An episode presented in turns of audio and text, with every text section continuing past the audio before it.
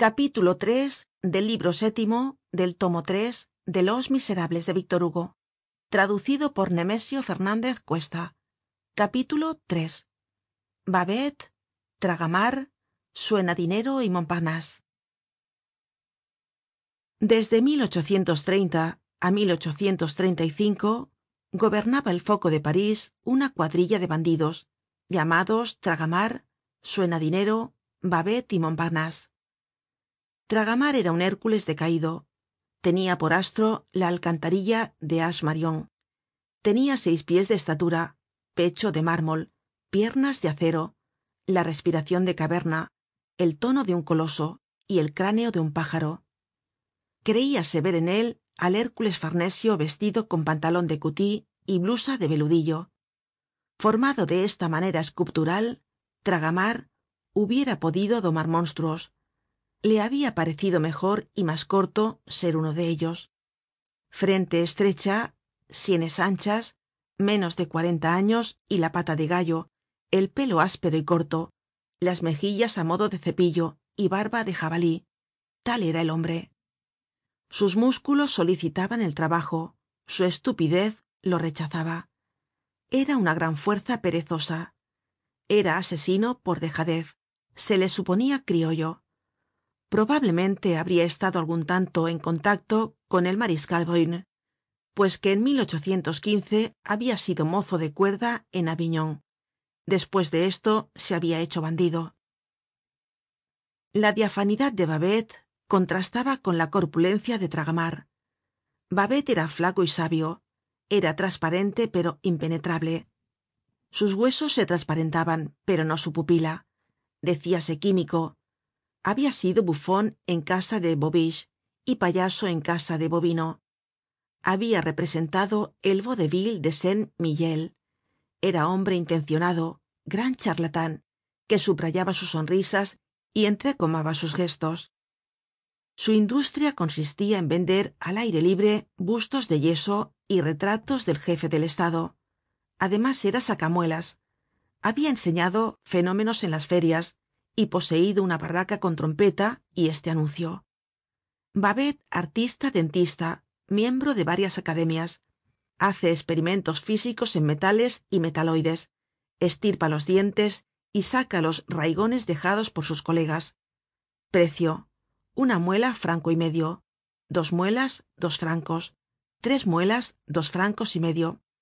Aprovechad la ocasion este aprovechad la ocasion significaba haceos arrancar todas las muelas posibles. Habia sido casado y tenido hijos pero no sabia qué habia sido de su mujer ni de sus hijos. Los habia perdido como se pierde un pañuelo.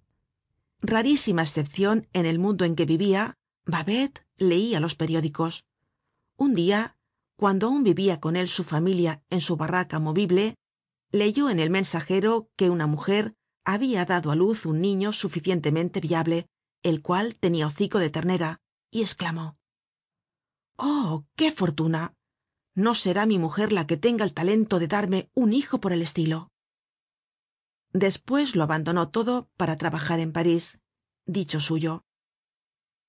Quién era suena dinero era la noche. Esperaba para presentarse que el cielo se hubiera cubierto de negro por la noche salia de un agujero á donde volvia antes de amanecer. Dónde estaba ese agujero nadie lo sabia siempre en la mas completa oscuridad nunca hablaba á sus cómplices sino volviendo la espalda. Se llamaba suena dinero no. Él solia decir yo me llamo nadie en cuanto aparecia una luz se ponia una careta. Era ventrílocuo. Babet decia suena dinero es un nocturno á dos voces. Suena dinero era un ser vago errante terrible. No habia seguridad de que tuviese un nombre pues que suena dinero era apodo. No era seguro que tuviese voz pues su vientre hablaba con mas frecuencia que su boca. No era seguro que tuviese rostro pues nadie habia visto mas que su máscara. Desaparecia como un fantasma y aparecia como un escotillon montparnase era un ser lúgubre era casi un niño. Tenia menos de veinte años. Linda cara labios parecidos á las cerezas hermosos cabellos negros y la claridad de la primavera en los ojos. Tenia todos los vicios y aspiraba á todos los crímenes. La digestion de lo malo le daba apetito para lo peor. Era el pilluelo convertido en ladron y el ladron convertido en bandido. Era garboso afeminado gracioso robusto blando feroz. Llevaba el ala del sombrero levantada hácia la izquierda para dejar bien al descubierto el mechon de pelo rizado segun la moda de vivia de robar violentamente. Su levita tenia el mejor corte pero estaba siempre raida era una especie de figurin entregado á la miseria y cometiendo toda clase de crímenes la causa de todos los atentados de este adolescente era el deseo de ir bien vestido. La primera modista que le habia dicho eres guapo le habia impreso la mancha de las tinieblas en el corazon y habia hecho un cain de aquel abel. Viéndose guapo quiso ser elegante.